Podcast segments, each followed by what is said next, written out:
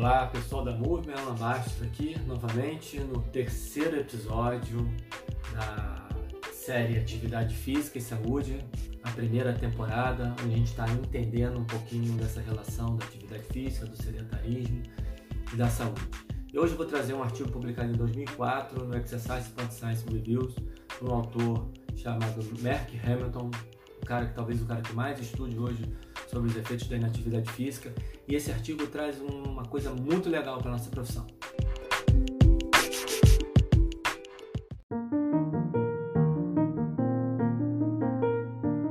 Quando nós entramos na faculdade, é, lá na faculdade nós temos a fisiologia humana e a fisiologia do exercício. E como é que a fisiologia humana é entregue para nós profissionais, para nós estudantes na faculdade? Ela é entregue com uma fisiologia do repouso.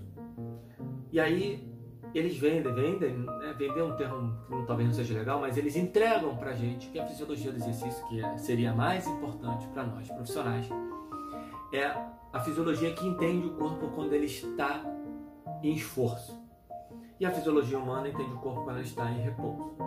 Porém, o estado de repouso, quando você está em repouso, o seu corpo vai funcionar e vai responder diferente e vai ter ajustes diferentes dependendo de como ele faz, como, do tipo de comportamento que um ser humano tem. Eu quero dizer?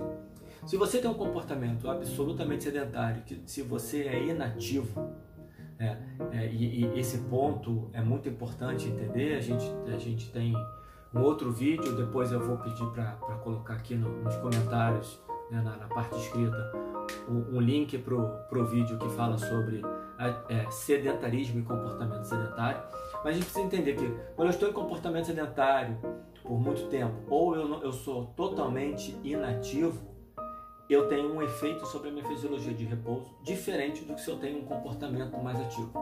Se, eu, se o ser humano é uma pessoa ati, fisicamente ativa, uma pessoa que se exercita e uma pessoa que é ativa de um modo geral, quando essa pessoa senta no sofá ou deita para dormir, o corpo dela, o coração, o pulmão, todo o seu sistema fisiológico funciona de uma maneira diferente. E isso leva os autores a propor um, seria um novo ramo da, da atividade da, da, da fisiologia, a fisiologia da inatividade física. Então, assim como tem lá, teria lá a fisiologia humana, que é a fisiologia que vai entender, tudo bem, o corpo humano em repouso, mas como é que essa fisiologia responde quando o comportamento é completamente sedentário?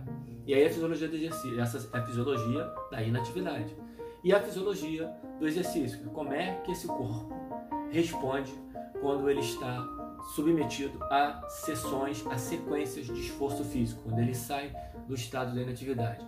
E a importância de estudar esses dois pontos para a gente poder evoluir no entendimento de como a gente precisa fazer as intervenções, que quer sejam de exercício físico, quer sejam de atividade física. E aí eles, eles começam já nesse artigo a mencionar né, um dos parâmetros que tem hoje para a fisiologia da inatividade, é uma enzima, né, a lipoproteína lipase.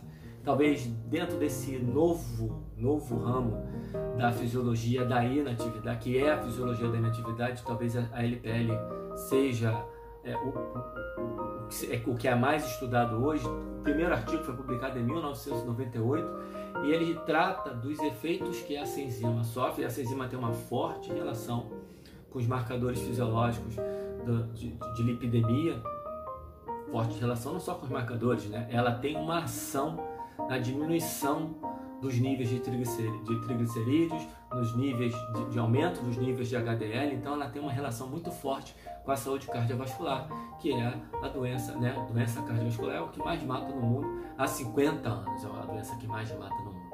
Então aí daí a importância que esses autores chamam, a atenção que eles chamam de estudar essa enzima. E a partir desse primeiro estudo de 98, eles fazem essa proposta da fisiologia da inatividade física. Então a gente tem que ficar ligado que não adianta só estudar a fisiologia do exercício, nós precisamos estudar a fisiologia da inatividade física. Lá na frente a gente vai falar de artigos, vai falar desses artigos da fisiologia da inatividade física e dos efeitos deletérios da inatividade física em tempos tão curtos quanto 4 horas, 6 horas, e que dirá efeitos de pessoas que ficam sentadas entre 10 até 14 horas por dia.